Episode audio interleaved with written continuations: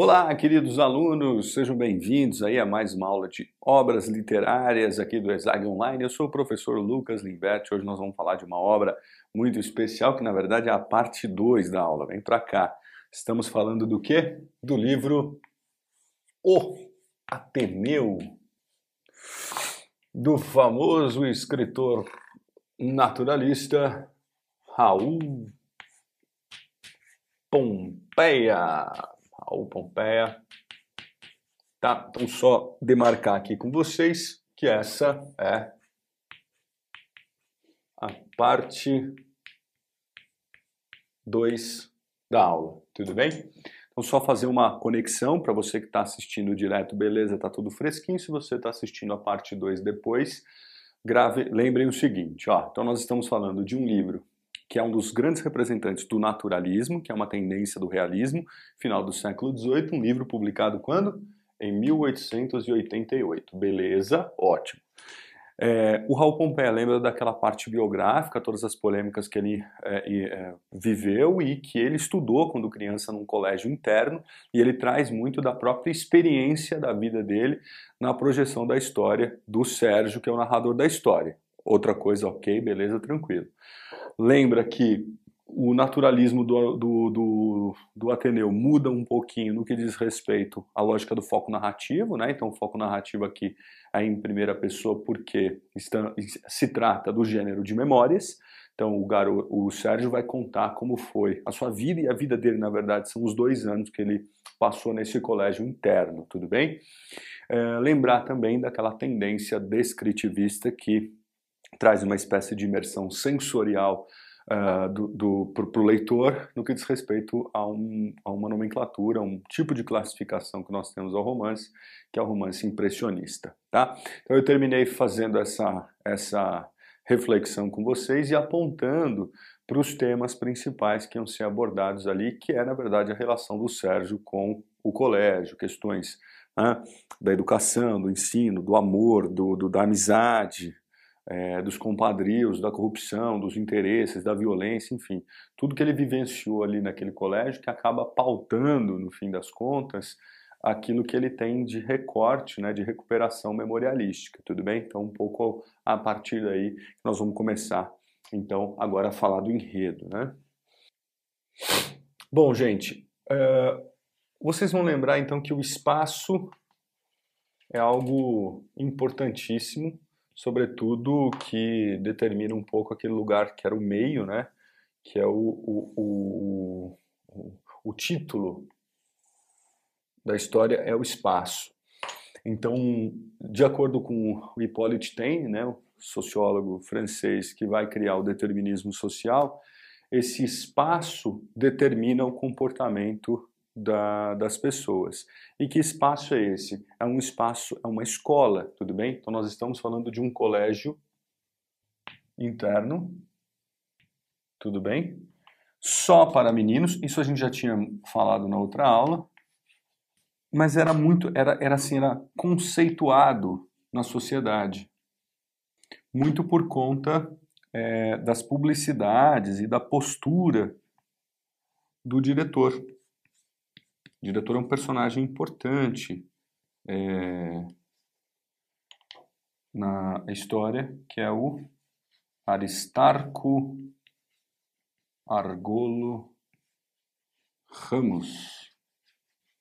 Tudo bem? Então era um diretor que ah, investia muito neste conceito da escola para a sociedade. Tem uma brincadeira, tem uma leitura, vocês vão perceber que alguns nomes nos levam a esse. A, a, claro que não, não posso considerar um anagrama porque não são as mesmas palavras, mas o Aristarco era como se fosse ali um aristocrata.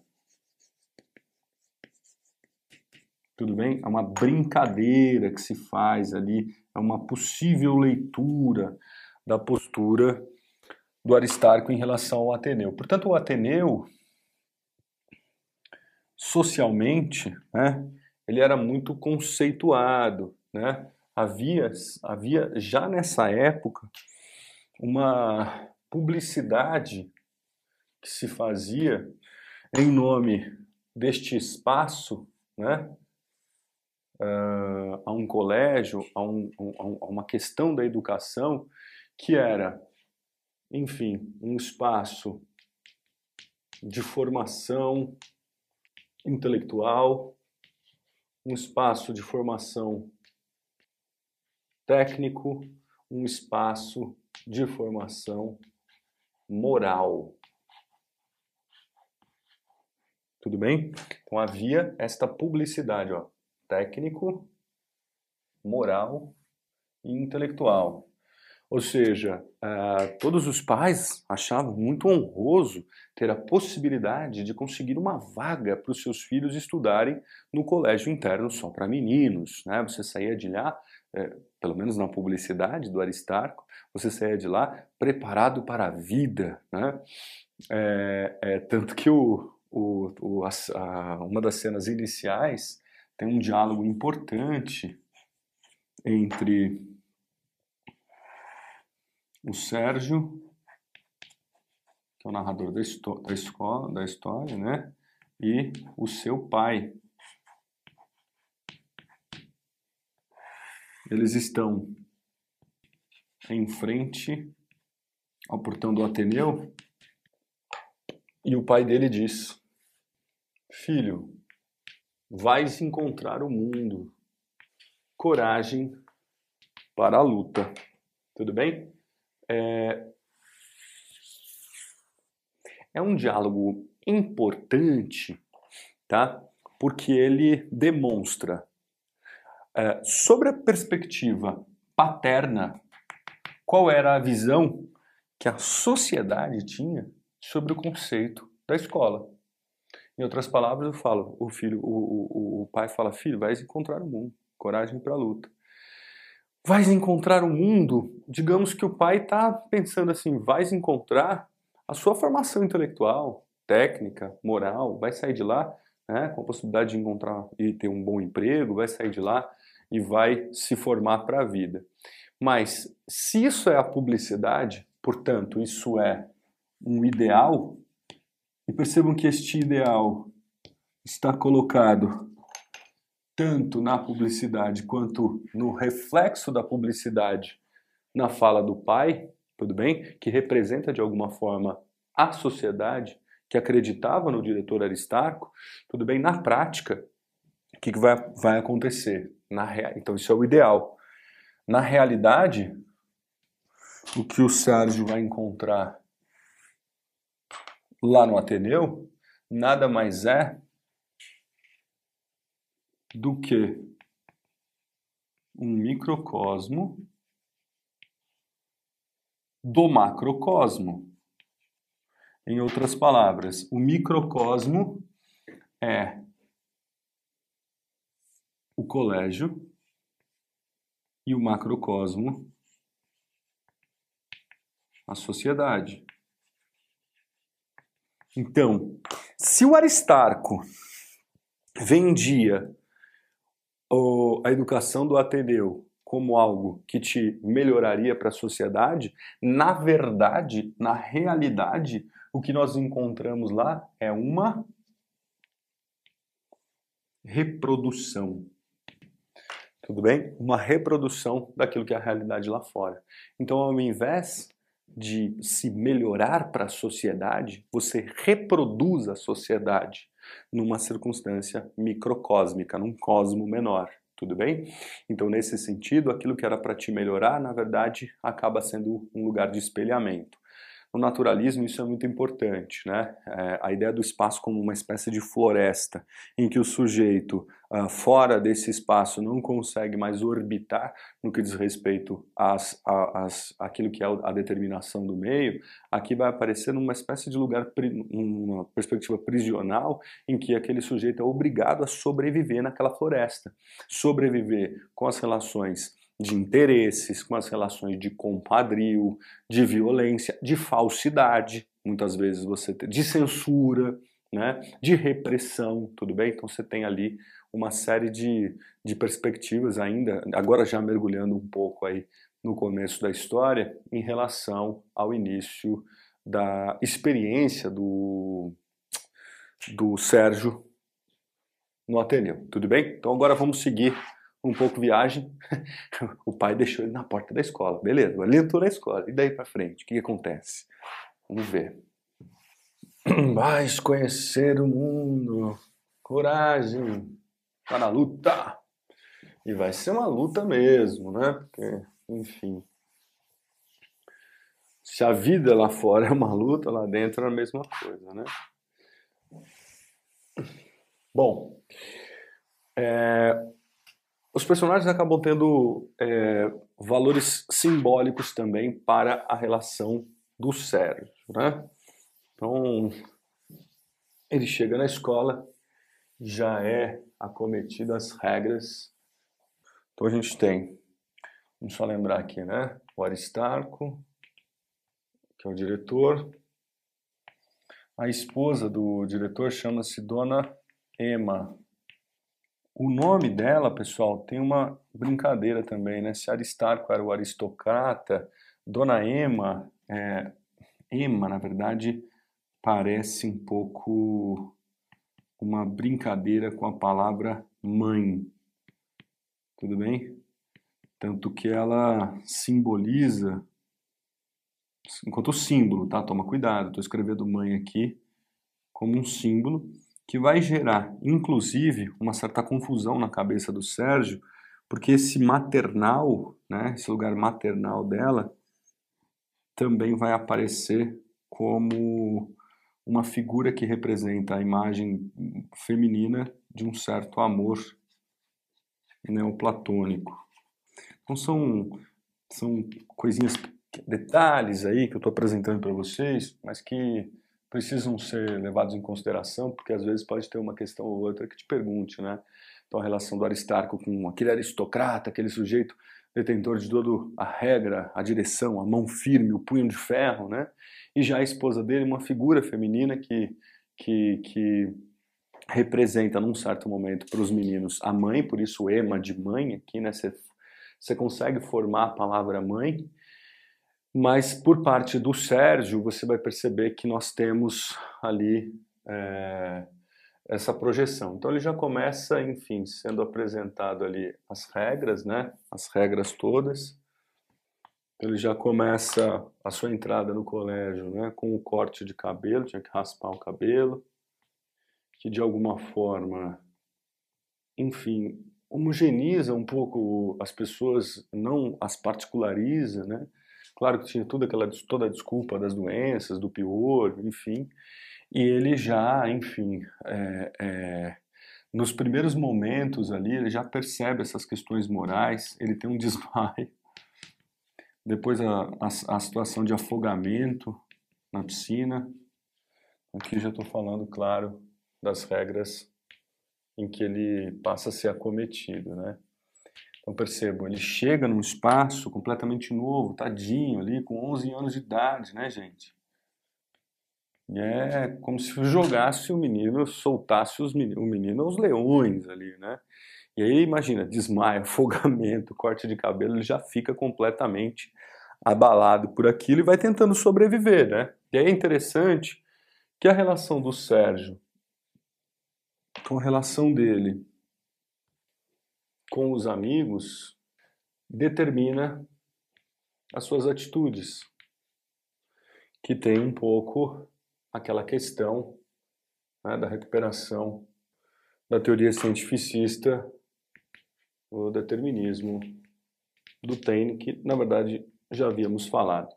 Então, sobre essa relação que ele tem com os amigos, nós vamos ter um tipo de comportamento que ele vai tendo é, no decorrer da, da, da, da, sua vida ali dentro do Ateneu, né?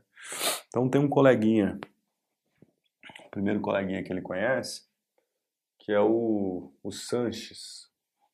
Então, o Sanches é, é um bom aluno, né? Tudo bem?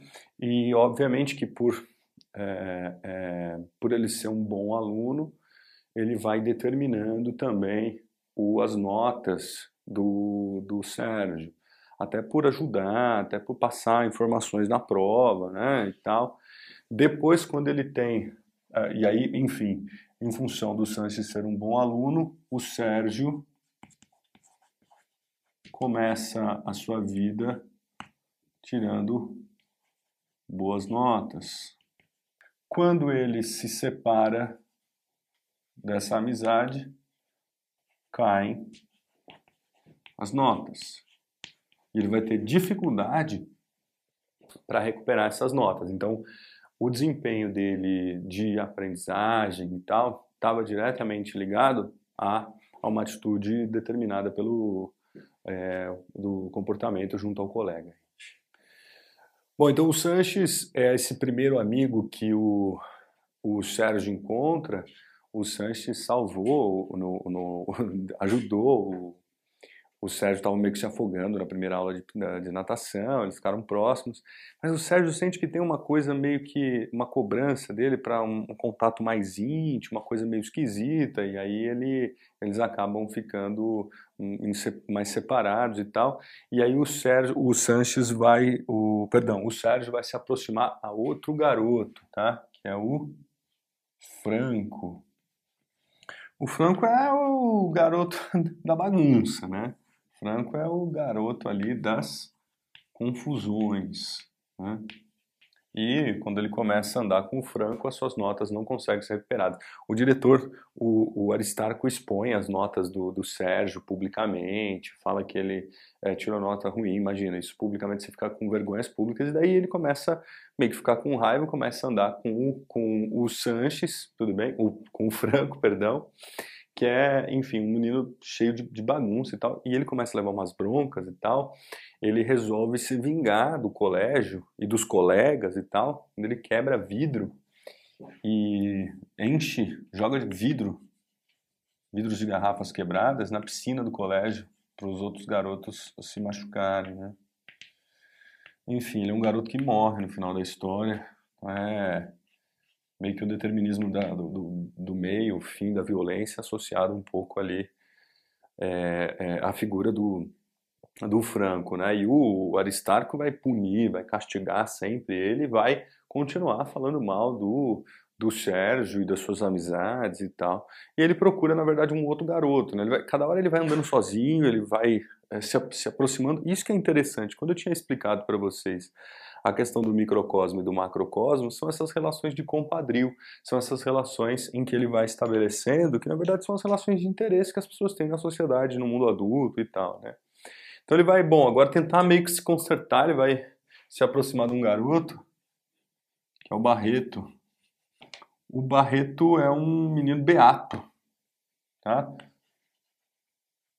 Ou seja, é um menino muito ligado à fé, Deus, a religião. E aí o Sérgio pensa o seguinte: bom, tava andando com o bagunceiro, não deu certo, vou começar a andar com o Barreto, né? O Barreto eu vou, vou começar a rezar e tal.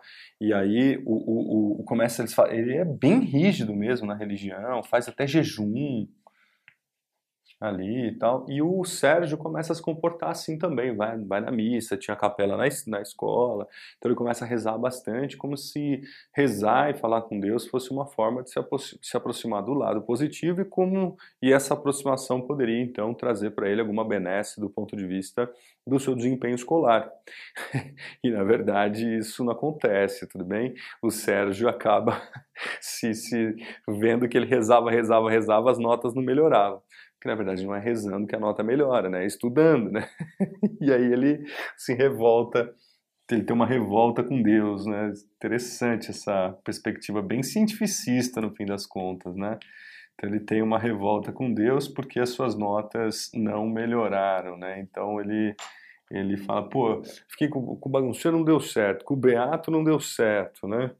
Ele vai depois ter uma um certo, uma certa aproximação com um garoto que era mais forte, né, que é o Bento Alves, que era forte e protetor, de alguma forma, é, é, a, o ajudando, protegendo. Né? Tem o Rebelo também, que é um garoto estudioso, que é um garoto aplicado. Enfim, ele vai é, se relacionando com esses garotos todos, né? Vai e com cada um deles ele vai de alguma forma conduzindo um pouco o seu o seu pensamento. É, é, tem outros personagens também, tem o, Américo, tem a Ângela, né? Que ela na verdade é uma, uma funcionária do colégio que tinha descendência espanhola e que meio que acho que vale, vale a pena mencionar aqui também. Ela representava se a dona Emma representava um pouco, né, do ponto de vista simbólico, a figura das, da mãe, a Ângela ela representa um pouco a beleza, a sensualidade, essa mulher mais carnal, tudo bem? Então nós temos era uma funcionária, né, de origem espanhola e que representa um pouco aí esse lugar desse amor carnal, né? Tem um outro é, funcionário também da escola que é importante, que é o Bento Alves.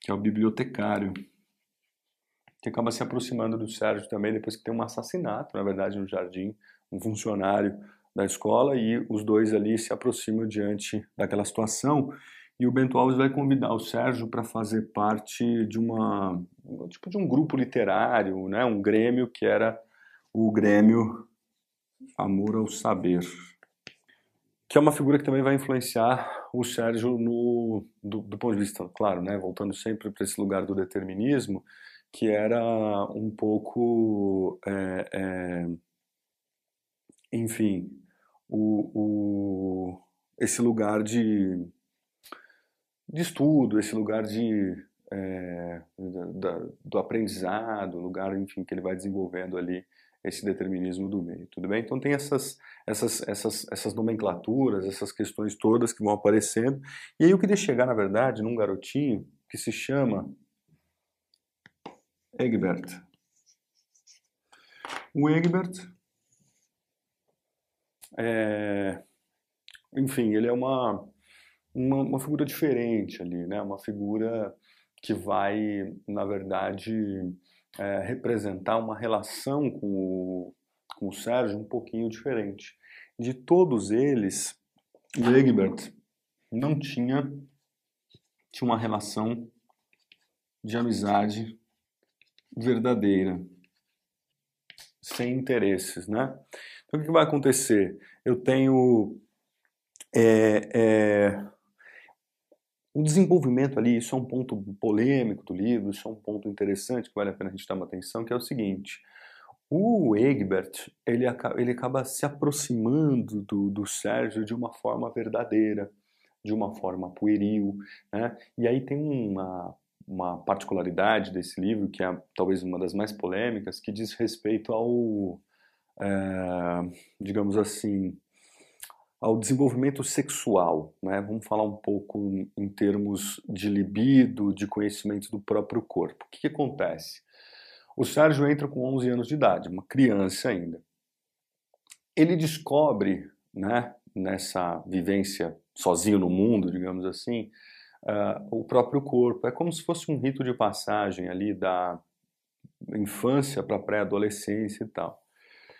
É, nessa, nesse momento, enfim, que ele começa a observar a si mesmo, que ele começa a observar, digamos assim, e despertar um certo interesse pela sexualidade, quando ele olha para o lado, ele só vê garotos, tudo bem?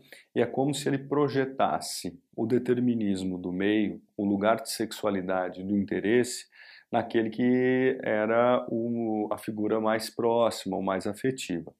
Vejam, no naturalismo, de forma geral, existe um conceito de que sexualidade é determinada pelo meio, seja a homossexualidade ou mesmo seja uh, uh, talvez as relações de prostituição, as relações de sexo instintivo, não como sexo, não, não sexo com afeto ou qualquer coisa nesse sentido.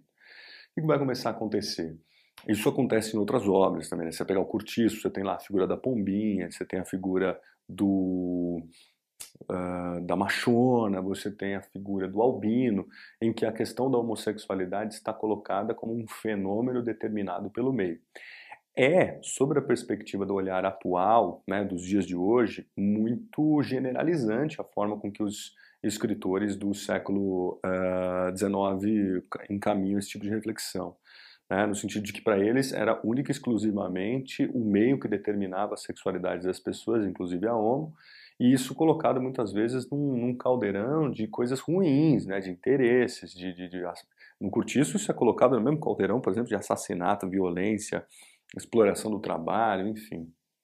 É, e aqui é óbvio que aqui, uh, como eu disse para vocês, é mais singelo, é mais um pouco mais delicado, não é tão direto e, e, e assim colocado, mas uh, essa relação do Sérgio com o Egbert retrata um pouco o despertar da sexualidade na passagem da infância para a pré-adolescência por um garoto do mesmo sexo por conta do determinismo do meio, tudo bem? Isso é, diziam que tinha um pouco a ver com, a que, com, uma questão um pouco mal resolvida do Raul Pompeia, que depois se mata, enfim, muito criticado. Lembra que eu mencionei para vocês que o Olavo Bilac ficava provocando, chamando ele de maricas, né, essas coisas todas, tipicamente uma sociedade completamente machista ali do final do século XIX, mas dentre, percebam, essas relações que ele vai tendo com os mais diversos colegas e com cada um desses colegas ele vai tendo, enfim, uma consequência é, é, comportamental, seja de nota, seja de, é, de religião e tal,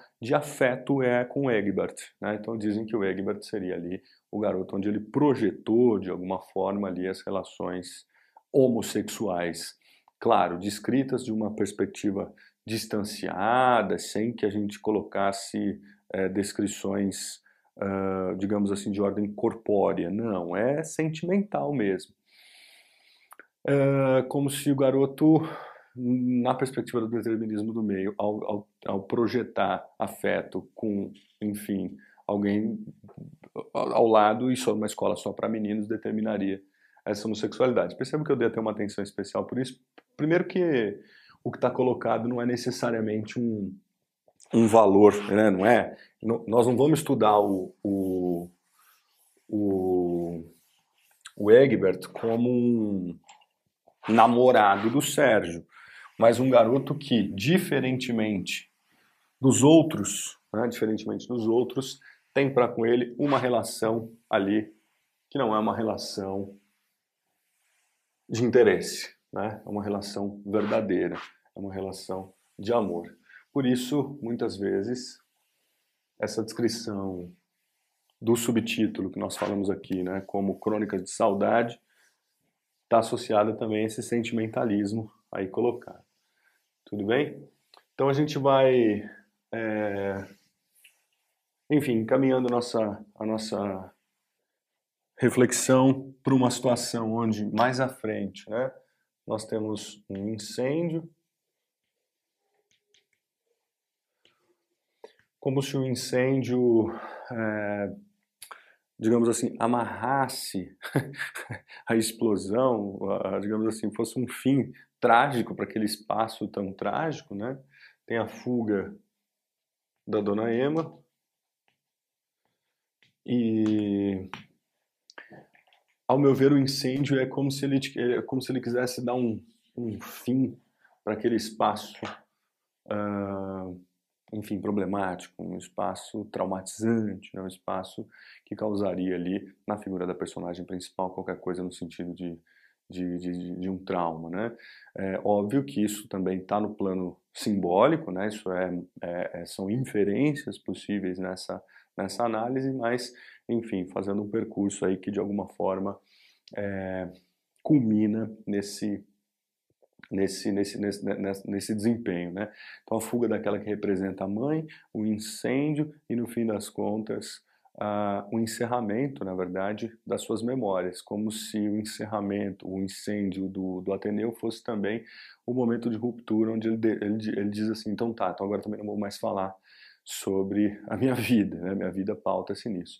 E fica é, é, esse, esse relato muito, muito, enfim, intenso e mesmo ao mesmo tempo muito triste por parte do narrador que resolve então contar sua vida na particularidade, no recorte dos dois anos vividos intensamente, de desmaio, afogamento despertar do amor ali dentro do Colégio Ateneu. Tudo bem? Então seriam essas aí as nossas considerações. Espero ter contribuído aí com vocês em relação aos estudos do livro O Ateneu do Raul Pompeia aqui do Naturalismo. Levem em consideração as dicas, os aspectos apontados do enredo, a questão do contexto, as questões técnicas, os aspectos biográficos. Tenho certeza que você vai mandar bem na prova, tá bom? Então, um beijão no coração de todo mundo aí, tamo junto sempre, até a próxima, valeu!